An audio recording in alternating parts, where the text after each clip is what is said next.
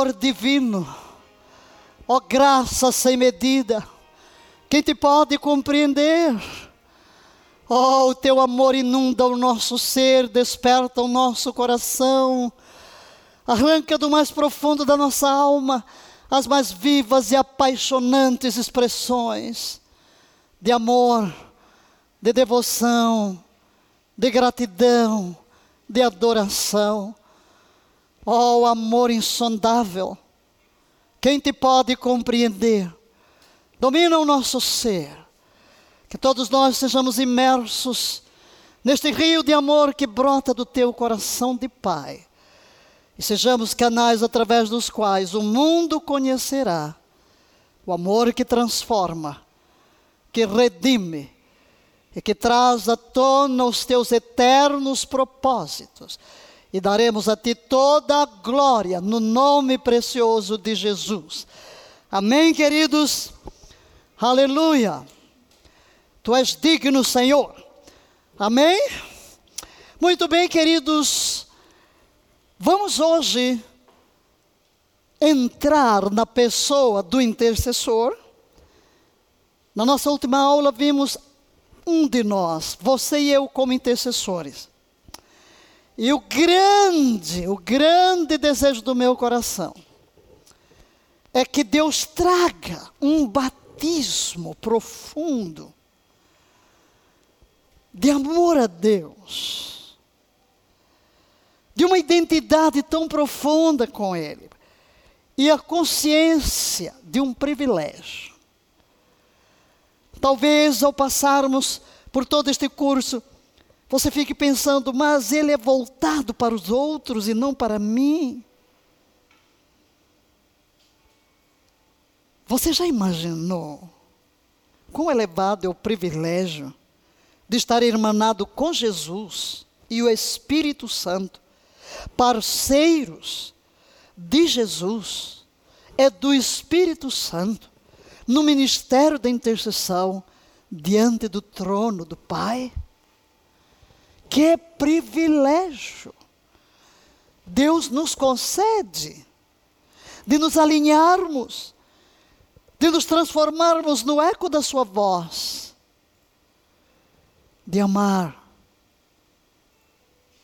falar, não o que brota de nós, mas o que dele é transmitido ao nosso próprio espírito, queridos. É um grande privilégio, é uma grande honra. Além do mais, não pense, eu estou apenas semeando na vida dos outros. Existe uma lei chamada semeadura e ceifa a lei da semeadura e da ceifa. Significa o quê? Tudo que eu planto, eu colho. E se eu começo a plantar na vida de outros, intercedendo, certamente eu vou colher. Hoje mesmo, três e pouco da manhã, quando eu me levantei e fui aqui selecionar a, o devocional de hoje, romance divino, logo topei de frente com uma mensagem de alguém que estava a postos, porque não fazia muito tempo que havia me mandado uma mensagem, uma pastora minha, que é muito devotada à intercessão. E ela dizia: O Senhor me despertou para interceder. E ela listava ali os motivos de intercessão pelos quais Deus havia despertado. É claro, eu estava lá no meio, não? e eu fiquei pensando, que bom, não é? Você está às vezes dormindo e Deus acorda alguém para orar por você. Você nem está pensando, mas alguém está orando por você. É a intercessão. Aí é o segredo. E lembrei-me da sua mãe. Sua mãe também minha filha na fé, ela é minha filha na fé, o marido também, que já está na glória, doutor Neto. É, a mãe dela foi a primeira a se converter, logo no início do primeira semana do meu ministério, na realidade, no Brasil. E ela vivia para interceder por mim. Às vezes era para o meu escritório, ficava ali. Tudo, o que eu comia, pelo meu engolir, pelo meu sentar, era tão bonitinho, meu Deus do céu. Ela me cobria de intercessão em todas as áreas. E como eu ficava feliz, né? porque aqui eu estou, eu estou pensando nos outros, né? enquanto os outros estão orando por mim. Que maravilha! Esse é o amor de Deus que nos leva a interceder. E jogamos ali o cântico sobre o amor, e interessante que próprio, a própria mensagem de hoje, porque eu vou falar de características, e a primeira característica do intercessor é o amor. E o devocional de hoje é o que? Amor sem medo. amor sem medo. Não é? A aventura espera por você, mas o medo pode impedi-lo. Velado sob as sombras da preocupação, apreensão e ansiedade, o medo destaca cada pensamento que não concorda com Deus. Ele grita silenciosamente por dentro e procura matar cada grama de fé que você tem. Mas o medo não pode atormentar aquele que está plenamente convencido do amor de Deus. E por aí vai, né? É o amor de Deus. Então, queridos, olharmos para as características, seria impossível Seria impossível, você está vendo aí, oito características são aquelas nas quais vamos nos centrar. Seria impossível falar de todas as características do verdadeiro intercessor. Como a intercessão é um mistério no qual Jesus está hoje envolvido no céu, e o Espírito Santo na terra, e o crente é o canal dessa intercessão, ousaríamos dizer que o ideal da intercessão é encarnar as características de Jesus.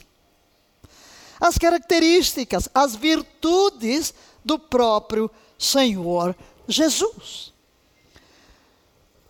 Vamos fazer algumas declarações, portanto. Leia comigo, por favor, a primeira. O ideal da intercessão é a encarnação das virtudes do Senhor Jesus. Que qualidades, portanto, deve ter o intercessor? Resposta: as de Jesus. E aí, todos somos convocados a interceder. Todavia, alguns, como Ana, que não se apartavam do templo em jejum e oração. Mas ninguém tem desculpa, você e eu somos chamados ao ministério da intercessão, com o auxílio do Espírito Santo, com a nossa diligência. Nós vamos crescer, tornando-nos um canal de intercessão cada vez mais transparente para que Deus cumpra através de nós seus propósitos na terra.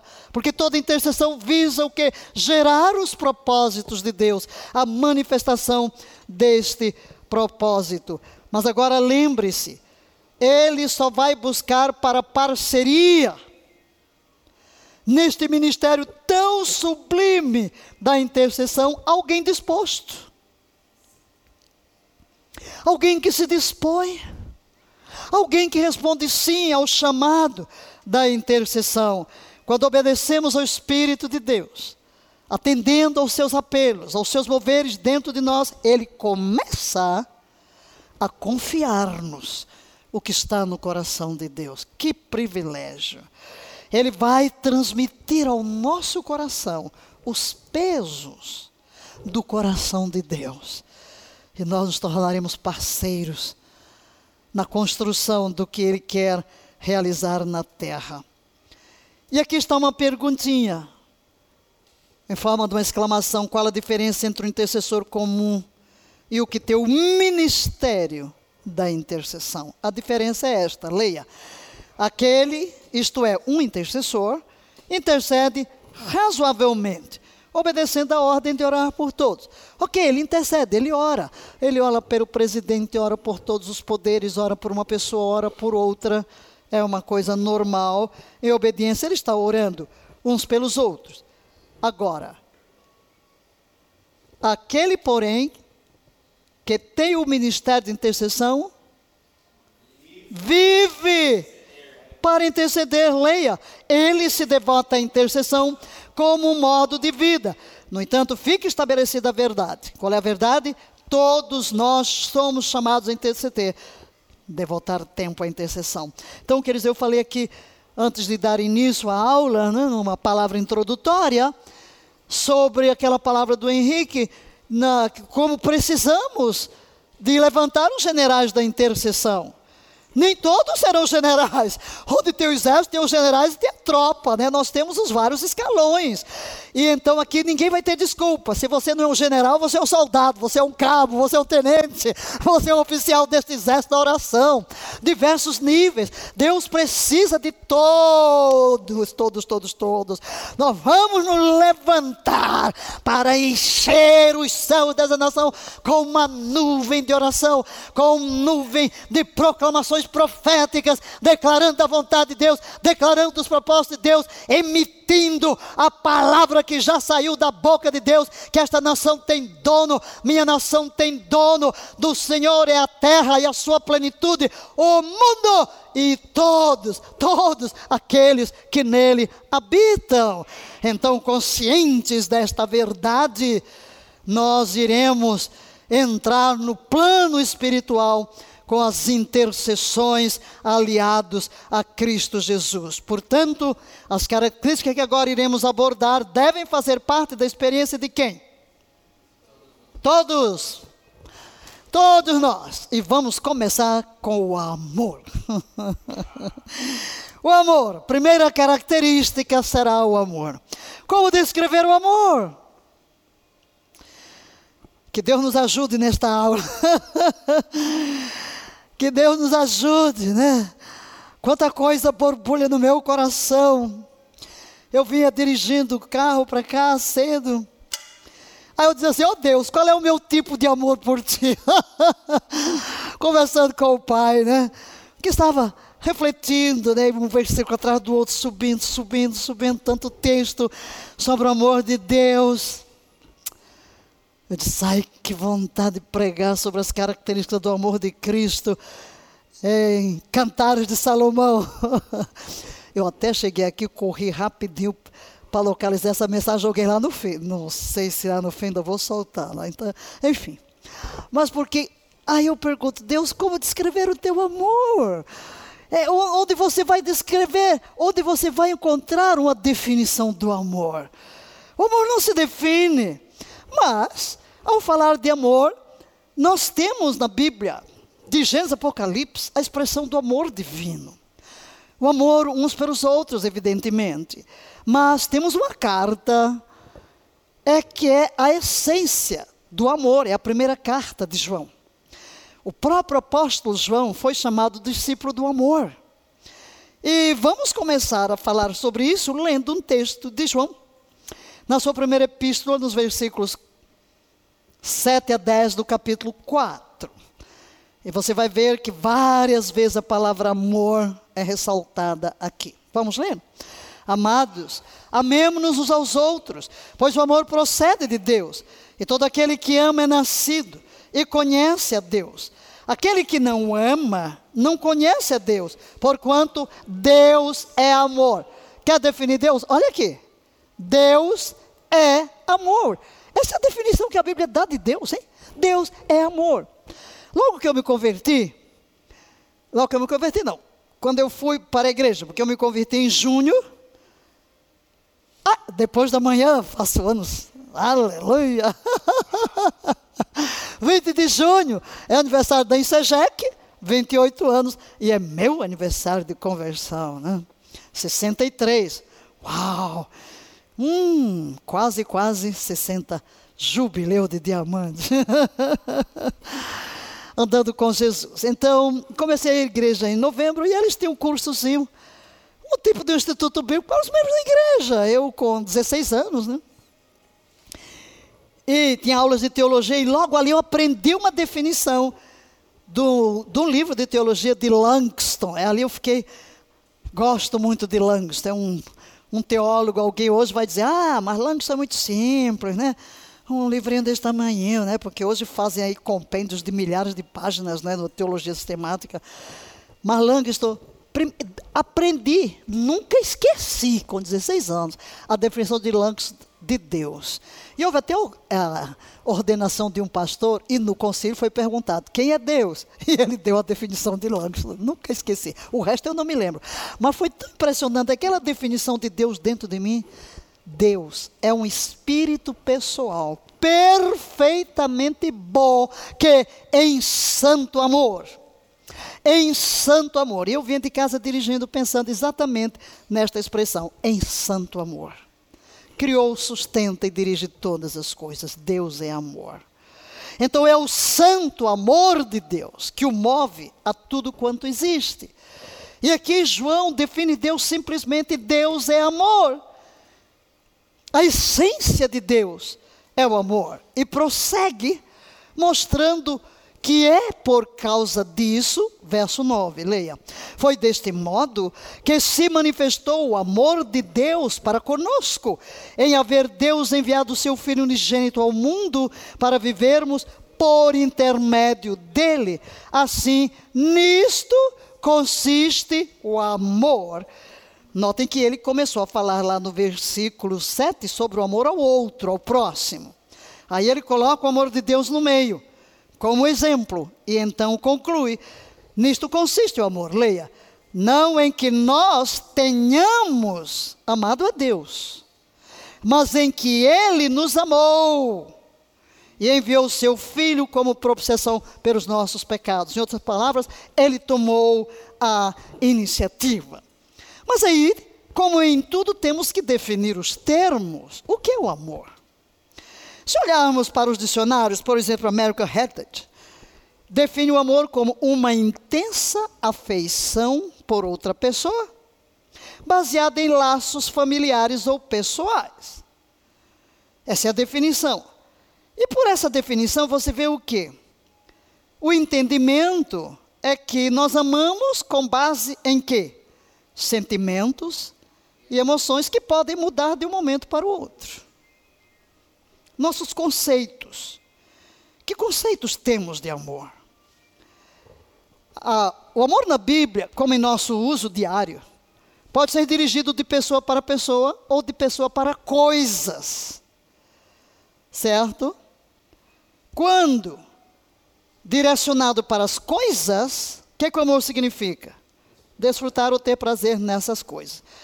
Mas é tão engraçado, a gente usa o termo para tudo na vida, né? Ah, eu amo esse celular, misericórdia. Será que eu vou dar minha vida por ele? ah, eu amo essa água. Ah, amar coisas. Ah, eu amo esse carro, eu amo esse livro, eu amo. Eu amo café. Olha ali, aquele ali ama café. Aí depois você diz, aí vai o marido, eu amo minha esposa amo. De novo, mesma palavra. Será que o amor de um marido pela esposa é igual ao amor pelo café? Por que, que nós usamos? E depois eu amo a Deus. E daí? Nós, é uma confusão, não? É uma confusão, verdadeira confusão. O amor pelas pessoas é um pouco mais complexo do que pelas coisas. O aspecto do amor interpessoal um pelo outro na Bíblia. É muito importante. Mas também na Bíblia há o aspecto do amor por pessoas que não são atraentes, nem virtuosas, nem produtivas. Nesse caso, o amor não é um prazer. Hum? Você geralmente fala, eu amo porque tem prazer, porque afetou emoções, afetou sentimentos. Você come um prato gostoso, amei essa comida, né? Amei.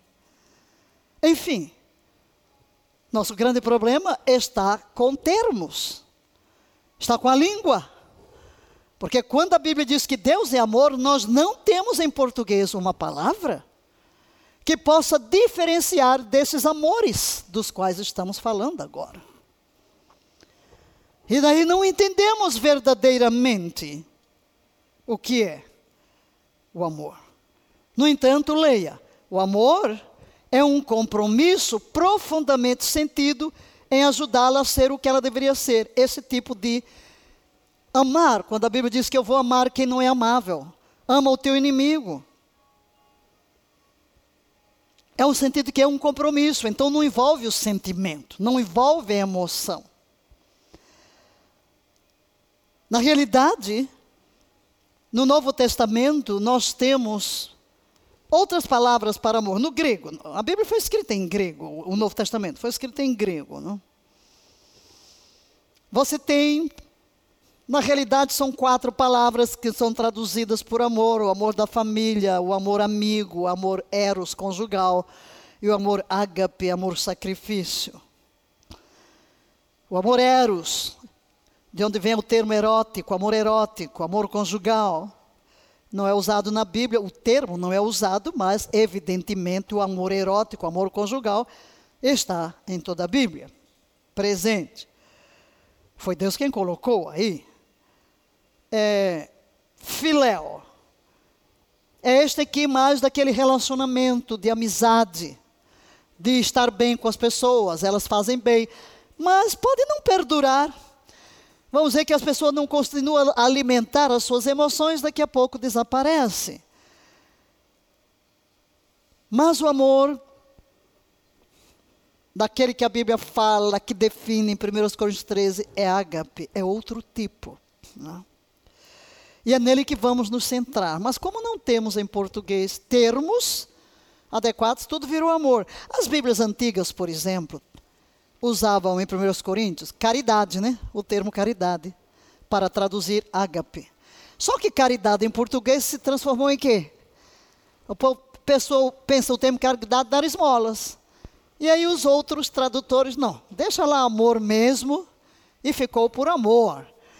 E, lamentavelmente, eu sou muito cuidadosa com termos, com palavras, né? Porque as palavras transmitem ideias. E eu implico, implico em alguém usar o, te, o verbo adorar para qualquer coisa que não seja Deus. Implico, né? Na hora que alguém diz adoro isso, eu disse, você adora a Deus. Por quê? Como é que você adora, né? Então, se eu tenho possibilidade de discipular, eu corto na hora, né? Se eu puder. Se não puder, né? Nem todo mundo eu vou Vou ouvir caladinha, né? Aí você vê que até crianças. Eu vi, a criança, um dia eu vi lá a criancinha, eu amo isso, é, eu adoro, chegando, adoro isso. Eu sou, meu pai já está ensinando a criança a usar o termo adorar. Aí eu ouvi a minha sobrinha, eu amo isso, aleluia, essa aqui já está crescendo, né? Aí eu verifiquei uma coisa, por exemplo, ponha um termo em inglês, I love, em inglês, Põe no Google, ele vai traduzir por adorar em português. Já viu? O brasileiro passou a usar o termo adorar para tudo que ele gosta, que até o Google pôs a tradução de amor para adorar. Que horror! Eu pior que esta semana, alguém mandou aqui um videozinho de um pastor que dava uma palavra para o ex-presidente Lula, porque disse que o presidente Lula falou que você não tinha que conversar com esses pastores farofeiros, né? Aí ele falava, Lula, você Nordeste, a farofa é boa. Aí ele disse, o pastor, eu adoro farofa. Aí eu, ai! Chega, me deu um ah! O quê? Ui, mas eu não podia falar com ele, é o vídeo. Pastor adorando farofa. Misericórdia! Isso mostra o descuido que a gente tem com a linguagem é porque não é meu aluno, tá? Se ele fosse meu aluno, ele não ia falar uma baboseira dessa, né? Adorar farofa. Não. Então estamos nós aqui com o termo amar. Amar. Que é amar? Precisamos definir o que é o amor. Então olhemos para o amor no Antigo Testamento. Jesus disse que o maior mandamento do Antigo Testamento é, leia, amarás a Yahvé, teu Deus, de todo o teu coração, alma e mente.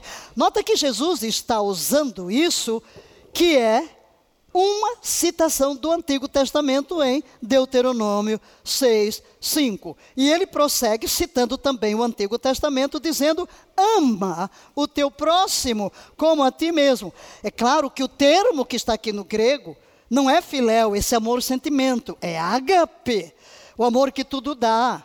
O amor altruísta, o amor que ama porque sua natureza é amar. Este é o amor de Deus. Eu, é, Deus é amor, a sua essência é o amor. Então, Deus não precisa de nenhuma motivação. A motivação vem dele mesmo. Ele é amor. Não pode fazer outra coisa senão amar. Não depende do ser amado, depende da natureza de quem ama.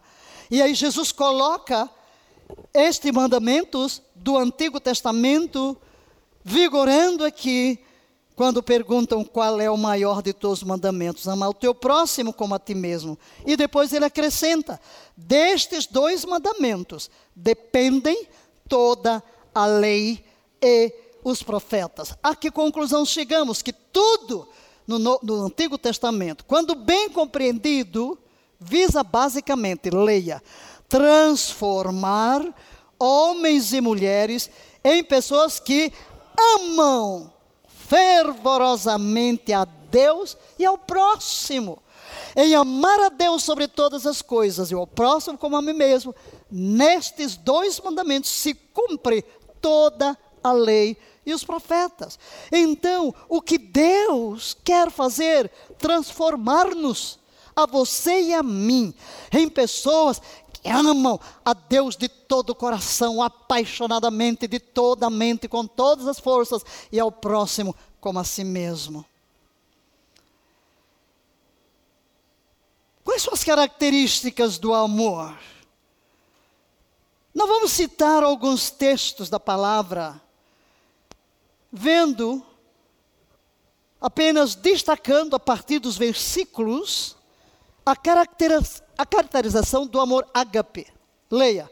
Primeiro, o amor produz um bom caráter. 1 Coríntios 13, 4. O amor é paciente, o amor é bondoso, não inveja, não se vangloria, não se orgulha. Segundo, eu só vou citar, não vou parar aqui. O amor é altruísta. 1 Coríntios 13, 5, não maltrata, não procura seus interesses, não se irrita facilmente, não guarda rancor. Terceiro, o amor é justo. O amor não se alegra com a injustiça, mas se alegra com a verdade. 1 Coríntios 13. Estamos em 1 Coríntios 13, o capítulo do amor. Quarto, o amor dá força. Verso 7. Tudo sofre, tudo crê, tudo espera, tudo suporta. E quinto, o amor nunca perece. O amor nunca perece, leia. Mas as profecias desaparecerão, as línguas cessarão, o conhecimento passará. Mas o amor jamais há de passar. Essas são as características do verdadeiro amor. 1 Coríntios 13 está falando do que nós devemos buscar. Existem dons, manifestações sobrenaturais do Espírito. Mas ele diz que não adianta se eu posso profetizar, eu posso ter uma fé que transporta montanhas, mas se não houver amor, é nada. É como o símbolo que tine, eu só estou fazendo barulho. O amor é o fundamento de todas as coisas. É a força motora da nossa intercessão, da nossa vida, do nosso serviço a Deus e servimos a Deus servindo ao próximo. Portanto, olhemos primeiro para o amor divino, o amor de Deus. O amor de Deus em ação. Que tremendo canal do poder de Deus. É a intercessão por meio do crente. Porque ele vai se tornar o veículo da ação divina. Basta estudar as orações intercessórias na Bíblia e ver o que elas desencadearam daqueles que se lançaram com Deus. Deus age através de nós. Mas leiamos. É, eu escrevi aqui, traduzi um pensamento de John Piper sobre Deus no Antigo Testamento. Ele diz: no Antigo Testamento, o amor de Deus por sua própria glória. Porque ele faz uma pergunta: o que Deus ama? E ele vai discorrer sobre a glória. John Piper é alguém que centra muito o seu ministério na glória é o moto do seu ministério. Então ele fala muito sobre a glória. Então mostra que Deus ama a sua glória. E depois a glória que está no seu nome, por amor do meu próprio nome. E até mesmo escolher Israel, ele quer que o seu nome seja glorificado. Mas então, essa declaração achei interessante porque tem alguma coisa a ver com o que queremos tratar. O amor de Deus por sua própria glória o envolve em um compromisso eterno com o povo de Israel. A razão disso é que um aspecto essencial da glória de Deus é sua liberdade soberana em escolher abençoar os indignos. Tendo escolhido livremente estabelecer uma aliança com Israel, leia, Deus se glorifica mantendo um compromisso amoroso com seu povo. Em outras palavras, Deus extrai de si mesmo a motivação para fazer aliança com um homem pecador, para nos amar. Às vezes, seu amor é comparado ao amor de esposo. Israel mesmo é chamado a esposa. Outras vezes, como amor de pai, amor de mãe. Mas o texto que lemos em 1 de João 4:8 nos mostra que o amor é essência. É a essência da natureza de Deus. Deus é amor. E o texto na Bíblia que expressa mais o amor de Deus em ação, creio que todos conhecem de cor, mas que nós vamos repetir milhões de vezes até que Cristo volte e é na eternidade. Vamos lá? Porque Deus amou o mundo de tal maneira que deu seu Filho unigênito, para que todo aquele que nele crê não pereça, mas tenha a vida eterna. Queridos, o que senão o seu amor e graça? Levaram Deus a pôr em operação o grandioso plano de redenção que é consumado em Jesus Cristo. Deus olha para a humanidade rebelde, extraviada, vendida à escravidão do pecado, seguindo deliberadamente seu próprio caminho. E ainda assim, deixou, deixou-se mover nas entranhas do seu próprio coração a favor desta humanidade, amando-a e fazendo uma declaração que vamos ler em Ezequiel. Leia. Eis que eu mesmo procurarei as minhas ovelhas e as buscarei, como o pastor busca o seu rebanho. No dia em que encontro ovelhas dispersas, assim buscarei as minhas ovelhas livrá-las-ei de todos os lugares para onde foram espalhadas no dia da nuvem e escuridão. A perdida buscarei, a desgarrada tornarei a trazer, a quebrada ligarei e a enferma fortalecerei. O que é que move esse zelo divino a nos buscar? O que é que move este zelo divino a enviar o Redentor para curar as nossas feridas? Senão o amor, em Oséias, que é um livro que mostra, meu Deus do céu, a extensão do amor de Deus vai, ama a prostituta, ama infiel. Como a Bíblia compara o amor de Deus para Israel como de um marido para a esposa, quando se adora outro Deus, isso é chamado na Bíblia de adultério. Então vai, pega uma mulher adúltera como uma comparação. E ele diz essas palavras, leia: atraí-os com cordas humanas, com laços de amor. Fui para eles como quem alivia o jugo de sobre suas queixadas, e me inclinei para dar-lhes de comer. Atraí-os com que? Laços de amor. É assim que Deus se move para conosco. Ele nos atrai com laços, joga o laço de amor e nos amarra e nos prende a Ele. E ainda em Jeremias, capítulo 33, verso 3, leia: Com amor eterno te amei, por isso com benignidade te atraí. Aleluia! Nesse mesmo momento, enquanto estamos mergulhando pela palavra, sinta aí onde você está o mover das ternuras do coração do Pai voltados para você e dizendo para você, com amor eterno te amei, com cordas de amor te atraí. Este versículo aqui, esta tradução diz com benignidade, outros vão dizer com cordas de amor, te atrair. O amor de Deus é uma força irresistível de atração. Ela exerce sobre nós esse poder irresistível quando nós, de repente, nos encontramos com o seu amor. E ainda o profeta Jeremias, leia: Visto que foste precioso aos meus olhos, de honra, e eu te amei. Eu te amei. Deus nos considera preciosos aos seus olhos. E como eu disse no início, se a característica do intercessor deve ser a reprodução das virtudes que ornam o caráter de Cristo, enquanto estamos estudando aqui sobre o amor de Deus, vá deixando entranhar-se no seu coração o conceito do verdadeiro amor. Não aquele, eu amo café, eu amo fulano, eu amo aquilo, eu amo aquilo outro, né? Mas o amor divino, esse tipo de amor. E em Isaías 49, um texto tão lindo, tão lindo. Olha o que Deus usa para comparar o seu amor para conosco. Leia: acaso pode uma mulher esquecer-se do filho que ainda mama? Mas ainda que esta viesse a se esquecer dele, eu, todavia, não me esquecerei de ti. Eis que nas palmas das minhas mãos te gravei. Os teus muros estão continuamente perante mim. Você já pensou? Pensa agora aqui. Seu nome nas palmas das mãos de Deus, junto ao seu coração.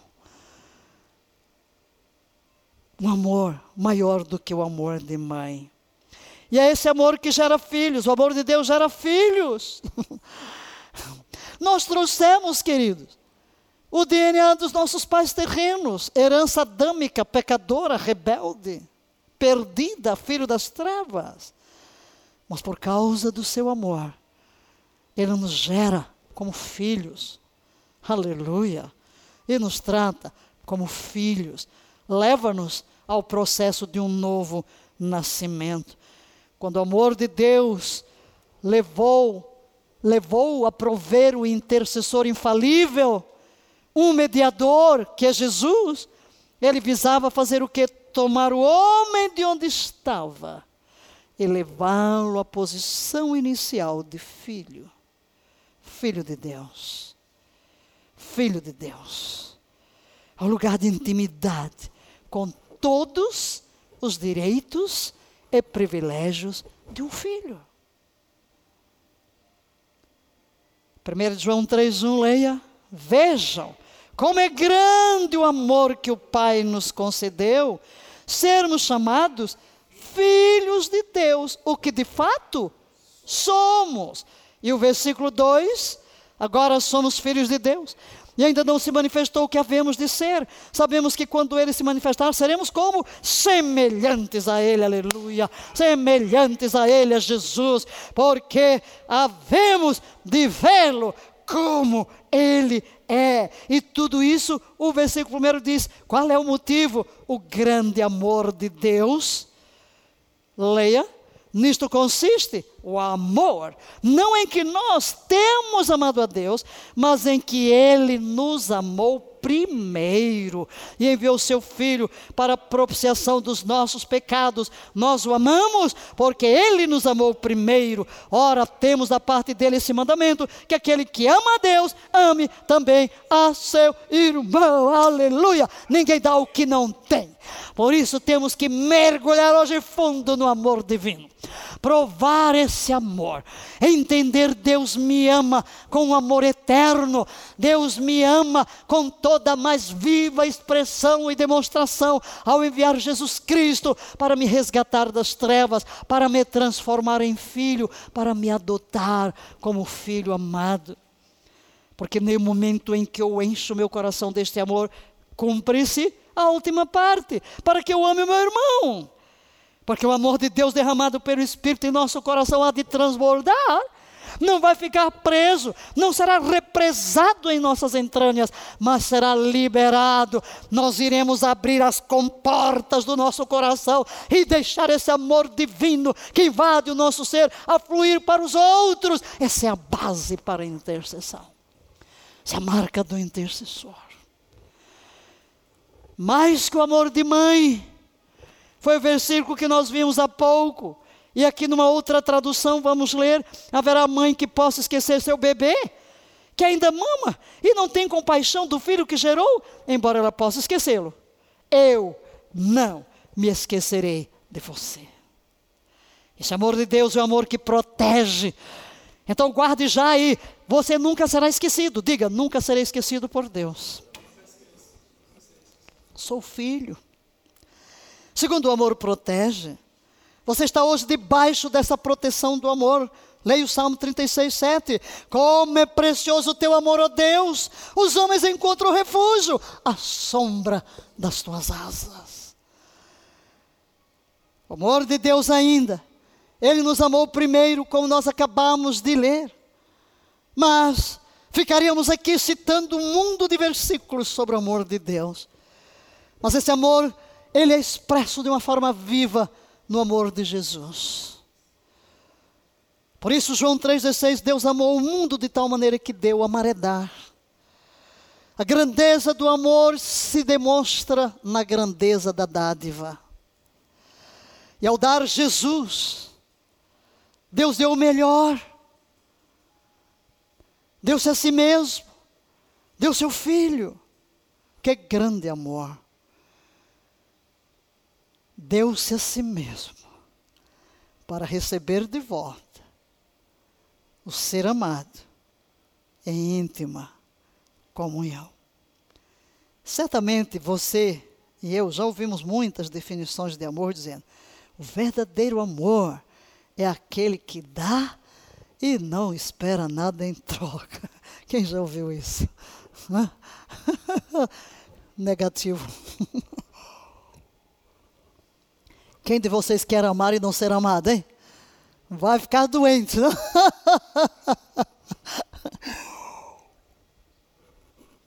Esse não é o amor divino.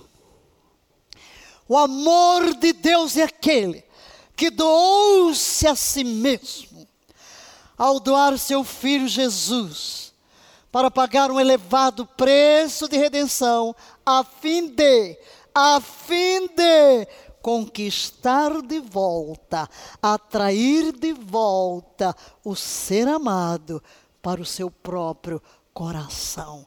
É o amor que busca, é o amor que conquista, é o amor que quer de volta.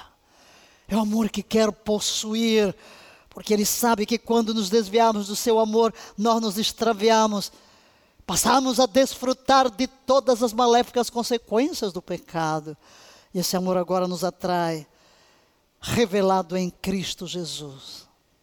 Há um cântico muito cantado, era muito cantado, não sei se ainda cantam muito hoje. Há momentos em que as palavras não resolvem, mas o gesto de Jesus na cruz demonstra amor por nós. Foi no Calvário que, mesmo sem falar, mostrou ao mundo inteiro o que é o amar. Sim, é em Jesus. Esse Espírito do Pai estava em Jesus. Romanos 5, 8, que reflete tanto o amor do Pai quanto de Cristo. Leia. Mas Deus prova, demonstra seu amor por nós. Cristo morreu em nosso favor quando ainda éramos pecadores. Deus demonstra o seu amor dando Jesus. Jesus demonstra o seu amor oferecendo-se a si mesmo. E ele mesmo, na noite em que foi traído, declarou: leiamos sua declaração. João 15, 13: Ninguém tem maior amor do que este de dar a alguém a própria vida a favor dos amigos. Mas o verso anterior diz que Deus prova o seu amor quando éramos pecadores, quando éramos rebeldes.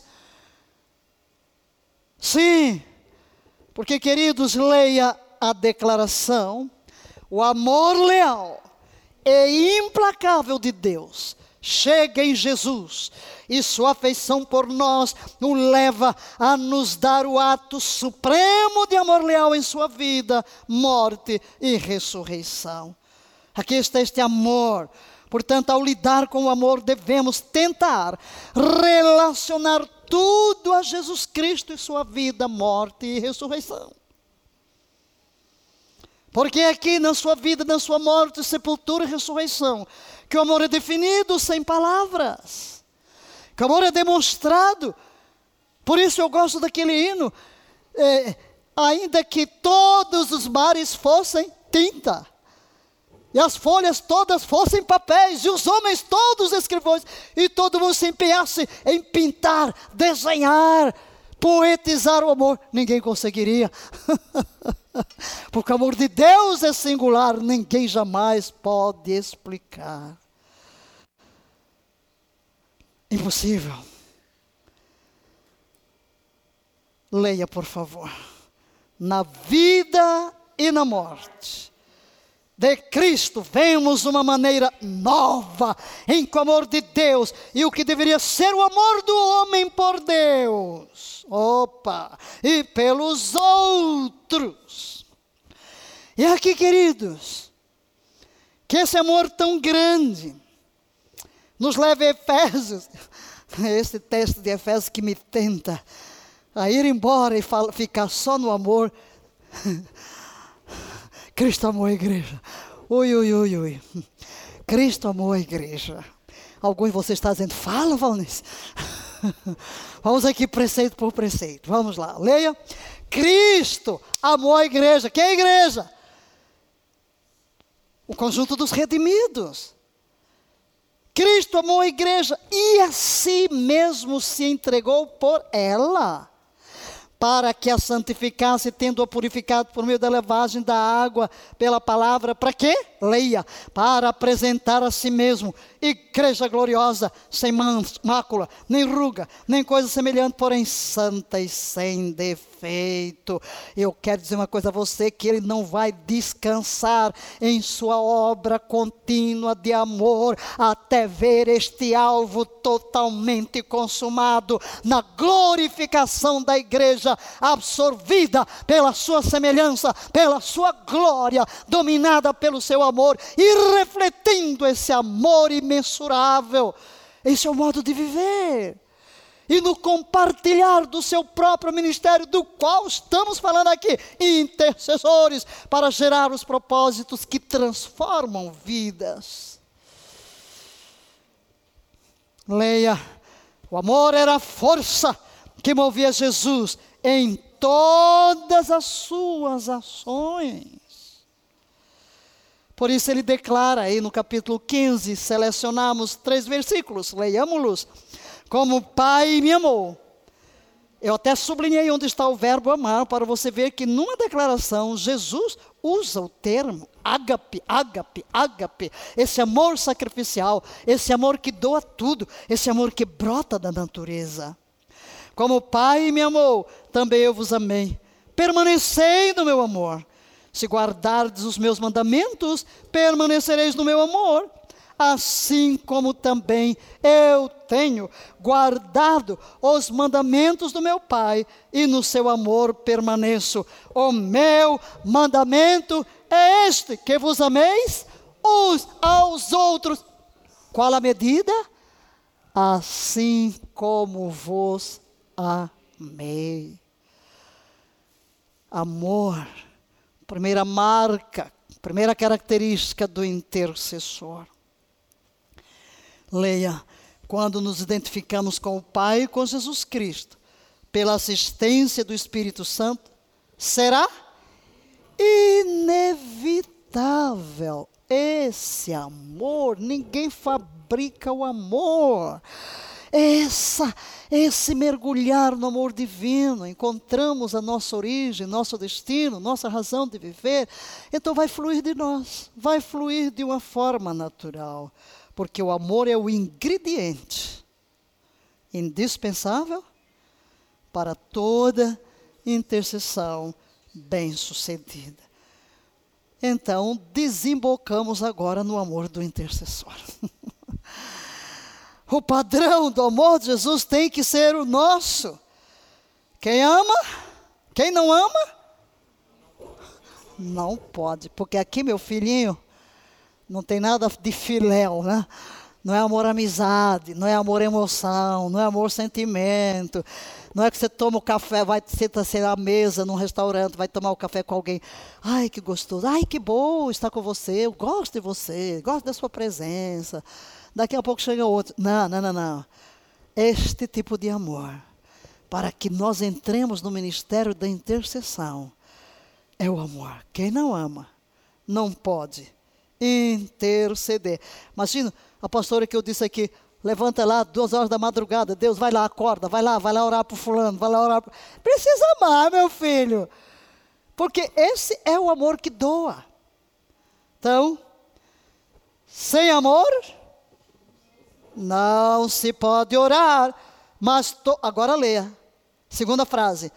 Todo filho de Deus tem amor. Por quê?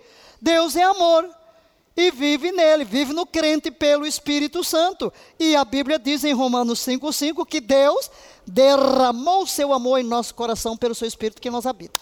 Você é crente, meu filho? Se você é crente, tem o Espírito Santo. Aleluia. E o fruto do Espírito começa com a palavra amor. Porque o Espírito Santo é Deus e Deus é amor. Jesus é amor, o Espírito Santo é amor, o Pai é amor. E aqui está dito que ele já derramou o amor. Como? Na pessoa bendita do Espírito Santo que vive em nós. Então o que, é que nós temos que fazer? O Espírito é residente. O que é que é preciso? Leia o que está em branco. É preciso somente que demos expressão a esse amor, porque residente ele já é.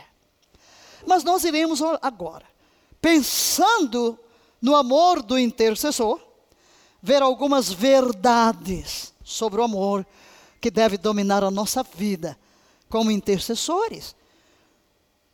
Não esquecendo que, como base, o que já falamos, Jesus é o nosso padrão. É o nosso modelo de intercessor, é o nosso modelo de vida, é o nosso modelo de intercessão. E o primeiro, leia, por favor.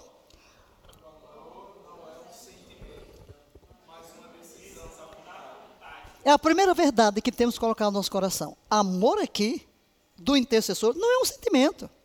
É uma decisão. Eu vou amar. Eu vou amar as pessoas, eu vou amar o que Deus ama. É uma decisão, porque o amor aqui é doação, o amor aqui é entrega, o amor aqui é investimento. É interessante ver a semelhança de 1 de João 3,16 com João 3,16. Leia. Nisto conhecemos o amor, em que Cristo deu sua vida por nós e devemos dar nossa vida pelos irmãos. Nisto conhecemos o amor. Nisto conhecemos o amor. Se o amor de Deus está em mim, eu sou capaz de dar a minha vida pelos meus irmãos. A voz do Espírito é nossa consciência. Portanto, leia: para eu amar, só preciso tomar uma decisão de obediência. É um ato da vontade. Primeiro, Primeira coisa, a primeira verdade sobre o amor. A segunda verdade sobre o amor é que o amor é ação, é fazer alguma coisa para mudar a situação na vida dos outros. Não é só dizer, eu te amo, meu irmão. Ei, o que, que você está fazendo? eu te amo. É tão bonitinho, né, na igreja, todo mundo sai, eu te amo, ama nada, de boca para fora.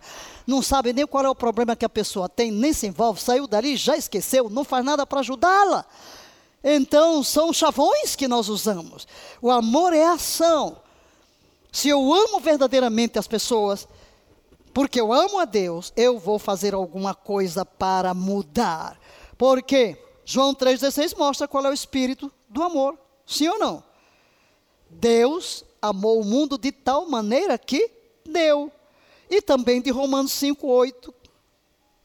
Portanto, amar é o quê? Dar a vida. Como Deus expressou seu amor? Dando seu filho. Dando o melhor que tinha. Como eu expresso que amo os outros? Orando por eles, tomando tempo para servi-los. O amor, verdadeiramente, é uma força. O amor é uma força. E o amor cobre uma multidão. Esse é o terceiro, né? O amor é uma força. Ficou dois aí, mas é o terceiro. O amor é uma força. E é interessante, primeiro de Pedro 4, 8, que diz que o amor como a multidão dos pecados, por isso você vai orar pelo pecador, você vai orar pelo ímpio, você vai orar pelo degra da, drogado pelo assassino, pelo mal, você vai orar por todos, porque não depende do que a pessoa é, depende do amor de Deus, da natureza divina que está sendo formada dentro de você. Leia o que está em amarelo. A força do amor é a força do próprio Deus, pois a essência de Deus é o amor, e quem ama expressa o caráter daquele de quem o amor emana. Deus mesmo.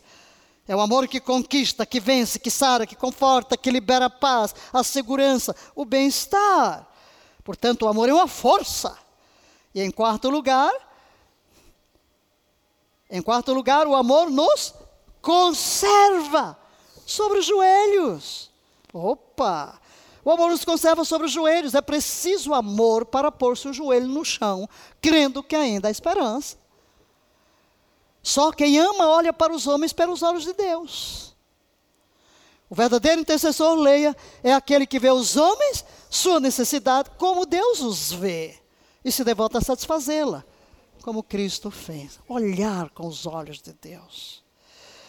Quinta verdade: o amor não desiste até que a vitória seja alcançada. Por isso vem a perseverança da intercessão. Vamos orar até o fim. Deus nunca desistiu de nós. Opa! Diga, Deus nunca desistiu de mim. Então não desista dos outros, né? Aquilo que plantamos, colhemos. Quando olhamos para o Pai, que nunca desistiu de nós, como vamos desistir das pessoas? Será que nos julgamos melhores do que elas? Menos pecadores? Ele quer que tenhamos a bênção e privilégio de ser seus canais, para que sejam igualmente alcançados a fim de desfrutarem as bênçãos da plena redenção que seu amor nos tem garantido em Cristo. Seu coração está pronto, mas há uma sexta verdade ainda: o amor é incondicional. O amor de Deus ama o que não é amável. Hum. O intercessor, leia, não ama por causa do merecimento, mas porque sua nova natureza é cheia de amor, pelo que é natural amar. Meu Deus, eu não posso orar por ninguém sem amor. Oh, meus queridos, por favor, abra o entendimento, corrija o que verbaliza. Estamos aqui por causa de uma nação. Por esta nação me santifico a ti, por esta causa me ponho de joelhos perante Deus e Pai do nosso Senhor Jesus Cristo. Eu posso amar uma pessoa e ficar falando mal dela? Posso? Deus me dá um encargo de carregar alguém nos ombros da intercessão. Eu posso carregar alguém nos ombros da intercessão e ficar alfinetando a pessoa? É onde eu digo, queridos, vamos parar de só fica criticando. O Brasil é esse, o Brasil é aquele, o governo é esse, o governo é aquele. Só fica saindo da nossa boca palavra de crítica, palavra de condenação, palavra de juízo. Como é que eu vou gerar o propósito de Deus se eu uso a minha boca para ser boca do diabo? Não posso. Não posso, eu tenho que alinhar. Porque veja, se eu vou interceder, isso aqui demanda de mim muito amor. Eu vou amar quem? Olha, eu vou amar todo mundo, vou amar esquerda, direita, seja lá o que for, centro, eu não vou amar o que é político, não tem nada a ver com isso. Eu vou amar todas as pessoas. Eu vou amar o Bolsonaro, eu vou amar o Lula, eu vou amar todo mundo. eu vou amar a todas as pessoas. Eu não vou ficar aqui espicaçando. Eu vou chegar dentro de Deus, a tua vontade prevalece. Por quê, queridos? Nossa luta não é contra pessoas de carne e osso. Nossa luta é contra principados, é quem usa. Eu não vou ficar aqui agora falando, mal de todo mundo, do jornalista A, do jornalista B. Eu vou lutar contra os espíritos que operam neles, mas não atacá-los como pessoas. Eu vou amá-los como pessoas. Deus odeia o pecado, mas Ele ama o pecador.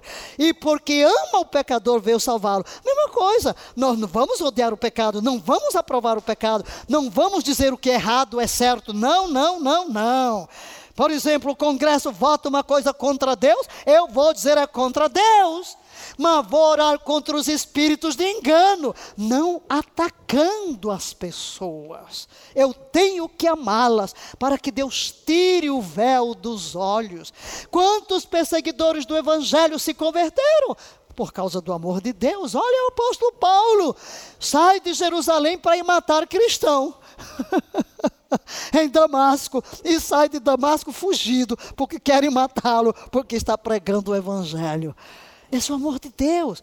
Agora, o que que levou o apóstolo Paulo, o que não era ainda apóstolo, o que levou Paulo à conversão? Tenho a certeza que foi a oração de Estevão, quando ele segurava as vestes dos que o apedrejavam. O que que disse Estevão? A semelhança de Jesus, não lhes imputes este pecado. Ali, o Espírito Santo começa a operar. Então, queridos, o intercessor não ama a pessoa porque merece. É porque o amor de Deus está em nós, porque a natureza de Deus está em nós. Então, se eu amo e eu vou interceder, vamos parar de usar o nosso tempo, a nossa energia só para criticar, só para falar mal, só para ficar compartilhando. É, vídeos que não prestam. Ai, chega!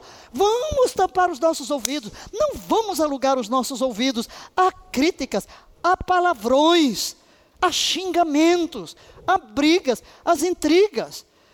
Meu Deus do céu, estamos aqui para trazer mudança. Amém? Opa, desculpem lá. Amaram como Jesus é ser-se capaz de ir à cruz e ainda assim dizer do que o crucificou. Leia, Pai, perdoa-lhe, porque não sabe o que faz. Ninguém dá o que não tem.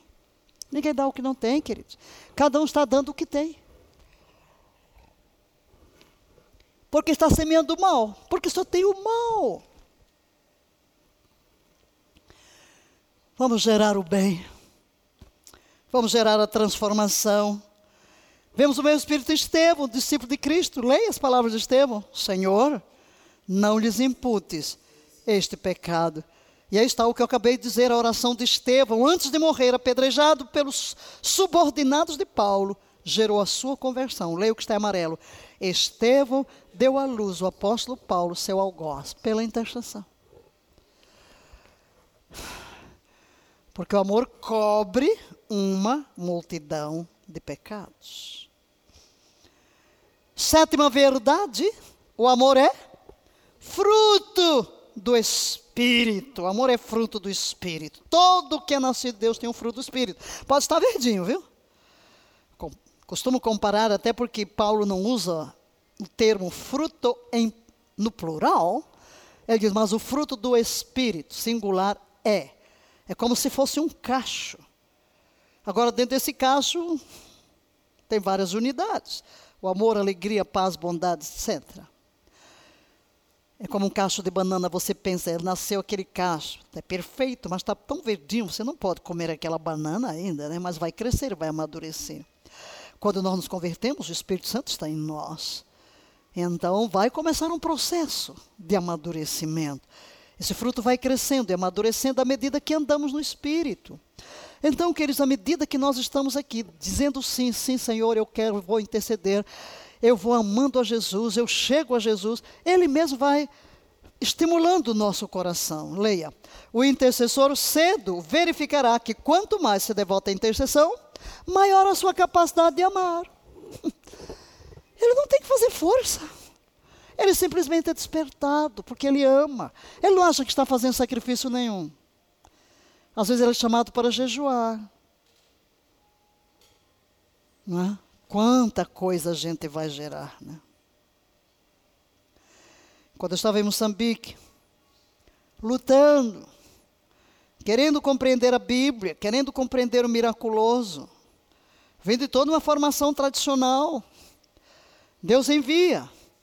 Ali a nossa cidade, Suzette Hutton, que era intercessora pessoal de Harnard Bonk.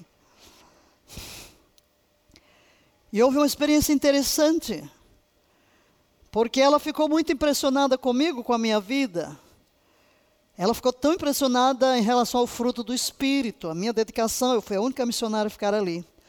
Mas eu também estava altamente impressionada com Suzette, estava chocada até, porque eu vi as manifestações do Espírito na vida dela. Então era ela chocada com o fruto e eu chocada com o poder. ela foi embora e eu me tranquei para dizer a Deus daqui não saio. E ela foi embora e se trancou 40 dias de jejum para orar pelo fruto e orar por mim. Porque eu compartilhei a minha experiência. E enquanto ela jejuando por mim, né, o Espírito Santo estava trabalhando e gerou a nova Valnice né?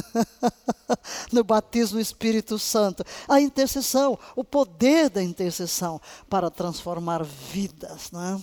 É muito importante. Mas você não sente que é um sacrifício e você depois jejua. Meu Deus, quanto eu já jejuei por esse Brasil? Quanto, quanto, quanto, quanto? Santo Deus, qualquer tipo de jejum que você pense, eu já jejuei. Um dia, dois, três, trinta, quarenta, três meses, sete meses, o máximo foi de quatro anos, né? Três por Brasília, três por Brasília. Tipo de jejum, não é? Comendo só cruz. A maior bênção foi. Eu, eu só fui abençoada. Meu metabolismo mudou, eu fui renovado em minhas células. Ainda ontem, o Henrique dizendo: ah, a gente vê seus vídeos antigos, né? Parece que está tá muito mais nova, está com muito mais força. Eu disse: é verdade. eu tenho mais energia hoje do que quando, quando tinha 30 anos. Queridos, porque aí depois eu encontrei um médico no, é, porque eu, quando eu fiz o teste, né, dos telômeros e que me deu 20 anos mais nova, né? Nos meus telômeros, meus telômeros, nas minhas células, eu sou mais nova. Aí eu encontrei esse médico, ele disse assim: "Você sabia o que é que faz muito, né? Os telômetros, jejuns. Ah! Você está aqui jejuando, jejuando, jejuando, e o seu corpo remoçando, remoçando, remoçando. Quer dizer, você, até nisso, você pensa, não é no fim, você não está orando para isso, você não está jejuando para isso, não é para perder peso, não é para viver mais, não é para nada, é porque você está dominado por uma paixão. Mas no fim você vai descobrir que esse amor que você doa é a lei da semeadora da ceifa, você está recebendo benefícios, não é? Quanto benefício você recebe? Porque o amor, o amor nos renova. Não é verdade, queridos? O amor nos renova. Assim como Deus é ilimitado em si mesmo no seu amor, o intercessor de repente descobre o que? Leia. Não há limites para o seu próprio crescimento em amor. Por quê? O amor é o primeiro ingrediente da verdadeira intercessão. Repita.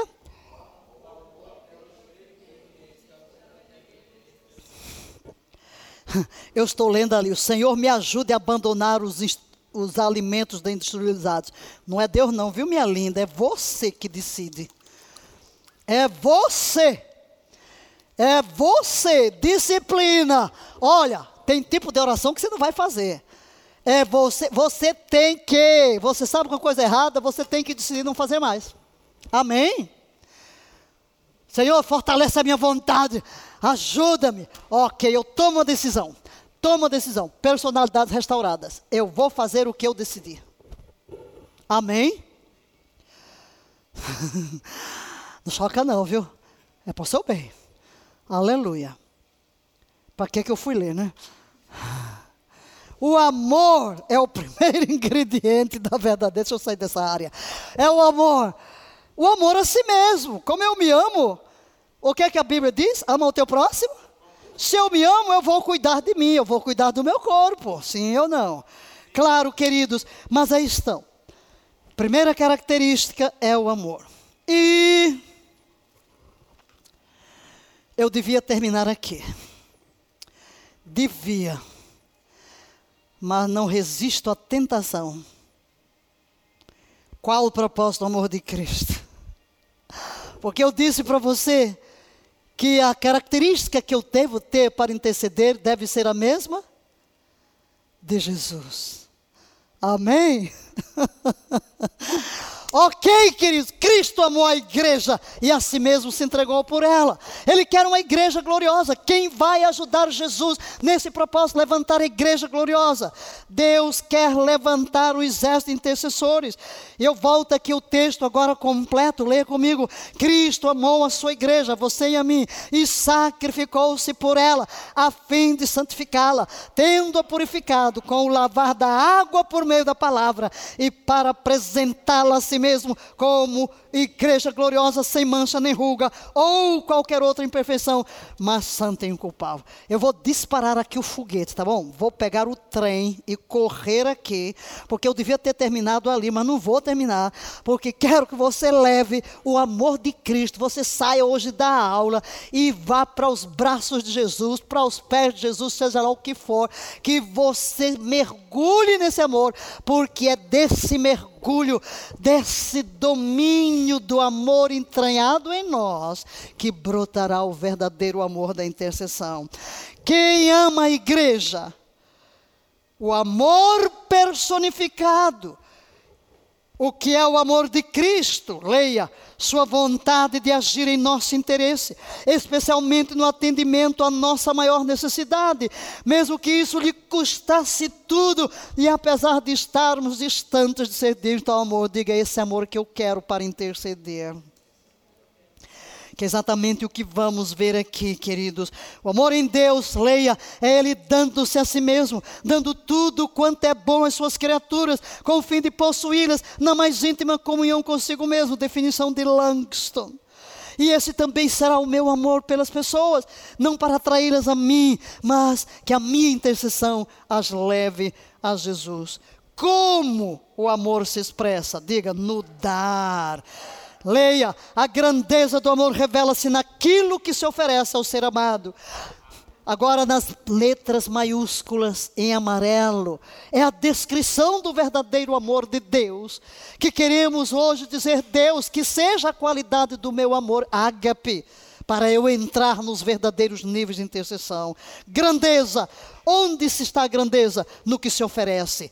Segundo, a pureza do amor revela-se no desejo do bem-estar do amado. O ardor do amor no esforço feito para possuir o amor. O amor não somente dá, mas quer possuir e viver pelo amado. Cristo dispôs a dar-se ao ser humano como? A possuí-lo em íntima comunhão. Quem é o objeto tão grande amor? E aqui você vai ver algo. Quem é? A igreja gloriosa. Mas em que estado Cristo encontrou o objeto do seu amor? E aqui, queridos, nós queremos passar isso para dizer: nós vamos amar a todos, porque é aqui que vamos aprender a absorver o tipo de amor.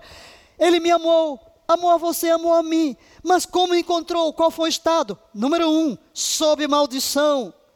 Todos se extraviaram e juntamente se fizeram inúteis.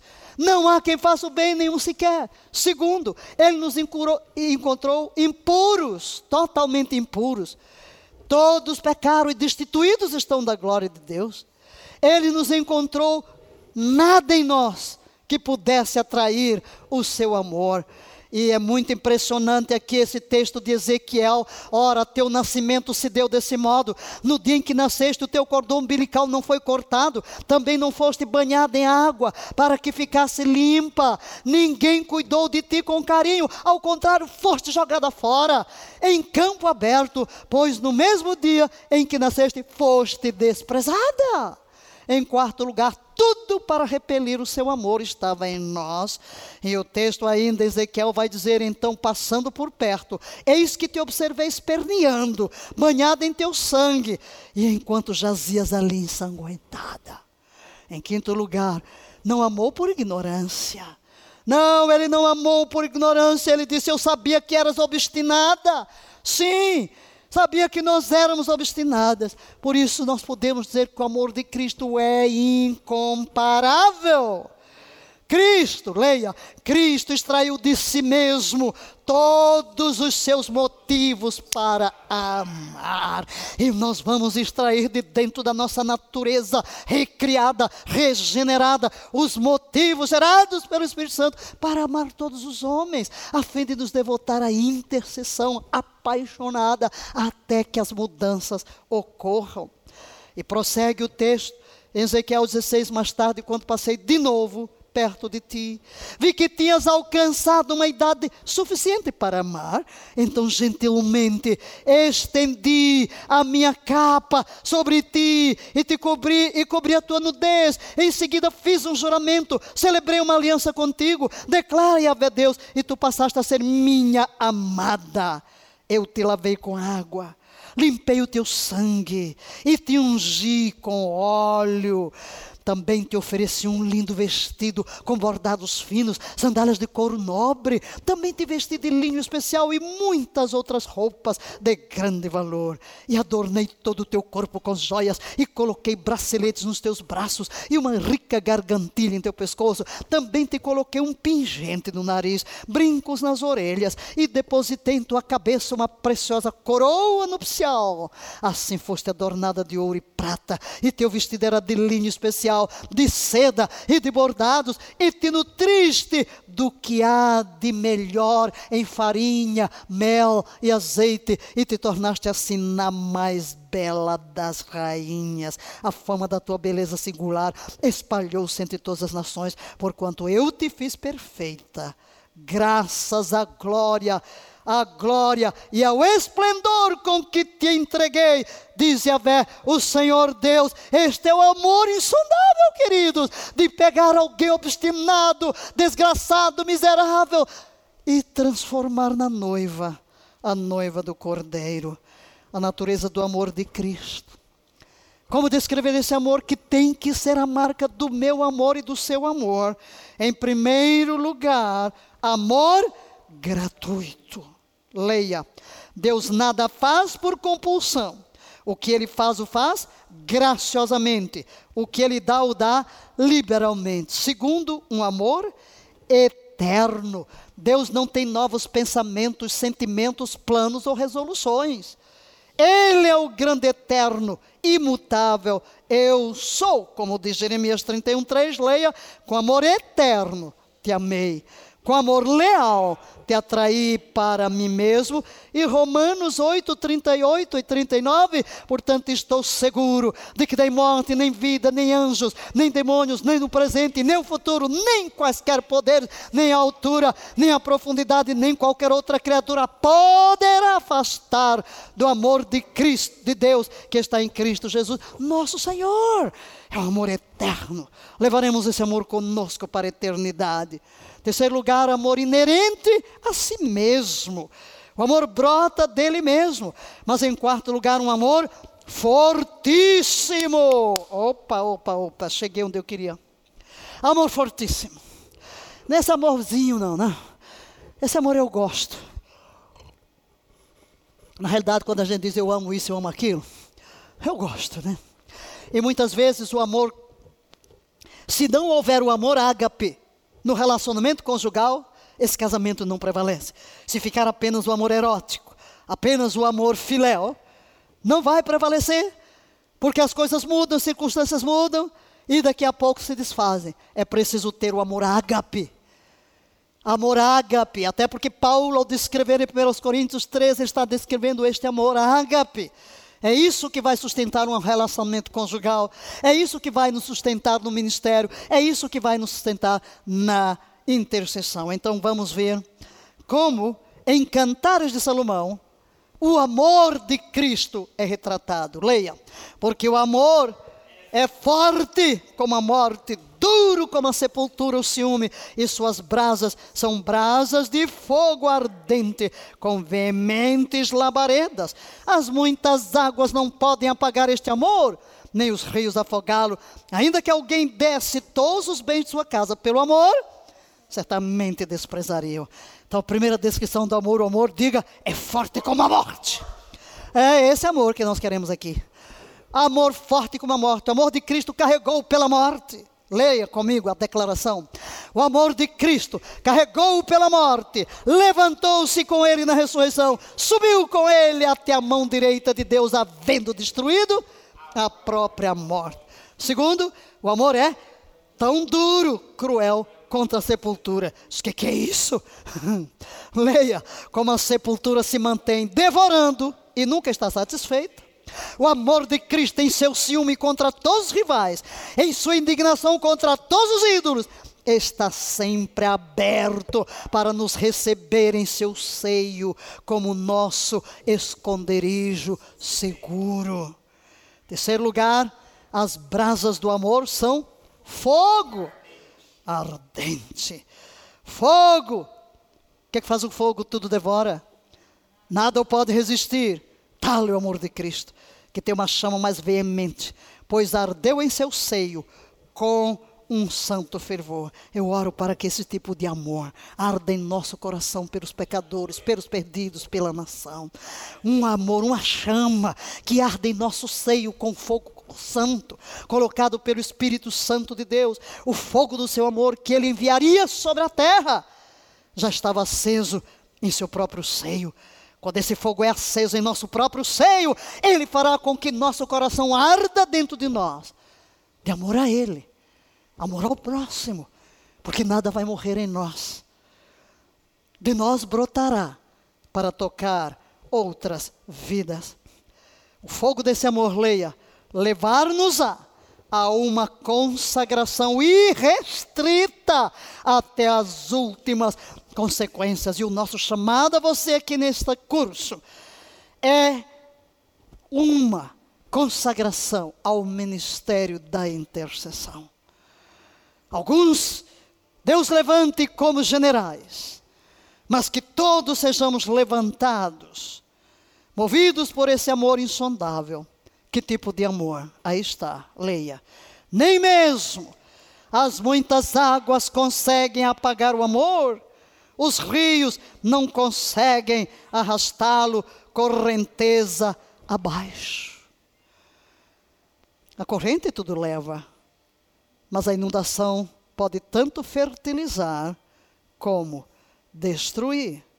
Leia assim o amor de Cristo derramou-se nos dias de sua carne no Getsemane na cruz, para varrer, por assim dizer, todo pecado diante dele, mas também para abençoar e fertilizar a igreja, tornando-a frutífera em toda a boa obra.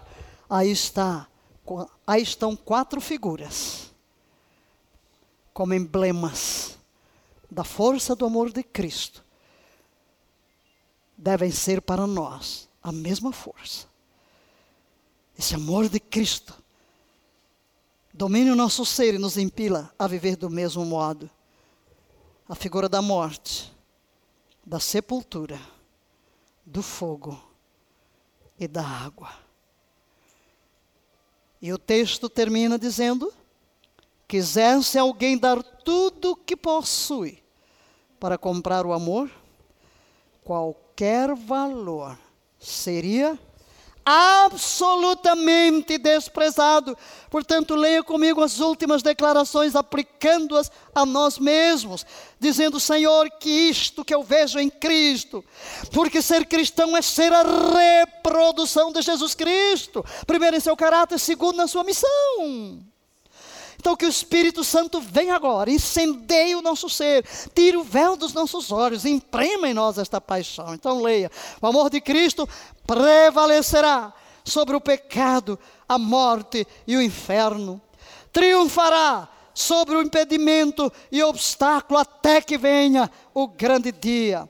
O amor de Cristo, com, leia, conquistará até que em toda a chama da plena perfeição encha o céu com a sua glória eterna. O amor de Cristo permanecerá até a conquista da vitória final. E é por isso que sopra a trombeta e a voz do Espírito ressoa em cada coração, levantando o exército de guerreiros de oração, dominados por este amor, dominados por essa paixão, para adentrar os portais do inferno, quebrar os queixar de Satanás, arrancar as suas presas e levá-las para o reino do seu amor, trazendo a liberdade.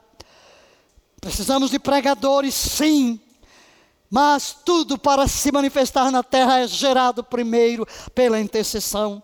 Há forças malignas que tentam prender as pessoas, por isso Deus quer nos usar para, através do poder da intercessão, gerar os seus propósitos e cada um de nós ver a sua nação inteiramente rendida a Cristo. Seja assim, Senhor. Oh Deus eterno. Oh, tu és todo amor, todo graça, todo misericórdia. Quem te pode descrever? Oh coração, o teu coração de Pai, o teu coração de um amor sacrificial, um amor incomparável, indescritível, imensurável, indizível. Oh Cristo, cada vez que olhamos para o Calvário e nos deparamos com a mais viva expressão do amor, Tu que és Deus, Criador, todo luz, assumindo o nosso lugar de pecadores, tomando sobre ti a pena do nosso pecado, morrendo sob morte tão terrível. Tanto amor, tanto amor para nos trazer de volta ao teu coração. Inunda-nos com este amor. Deixa-nos provar este amor em medidas nunca jamais provadas. Oh, permeia o nosso ser. E esse amor que sara, esse amor que quebra cadeias, penetre agora o coração de cada um que está se expondo a este estudo, Senhor. Há vidas que estão tão. que não têm amor, porque nunca foram amadas, que não sabem amar, que não sabem ser amadas. Oh, que tem um encontro com este amor que transforma, que cura, que dá sentido à vida, que energiza, que fortalece e essa transformação no interior seja tão grande que o amor comece a borbulhar, esse amor que tu derramas pelo teu espírito dentro de nós, comece a borbulhar e transbordar para fora, para alcançar as vidas com as quais nos encontramos, para nos devotar à intercessão, até que a nossa boca só fale palavras de bênção. Como diz a tua palavra, não saia da vossa boca nenhuma palavra torpe, mas somente a que for para edificação, a fim de dar graça aos que a ouvem, quer na oração, quer nas conversas, em todo lugar, que os nossos lábios sejam consagrados para ser o eco da tua voz, ó Cristo, da tua voz, ó Espírito, da tua intercessão. Graças por nos chamares para um ministério tão glorioso, por confiares em nós, teus oráculos divinos, os pesos do teu próprio coração. Então, somente ajuda-nos a ser fiéis, respondendo prontamente o teu chamado e sendo estes canais através dos quais serás glorificado. E a ti, Deus triuno, seja honra, louvor, glória, ações de graças para todos sempre. Amém e amém.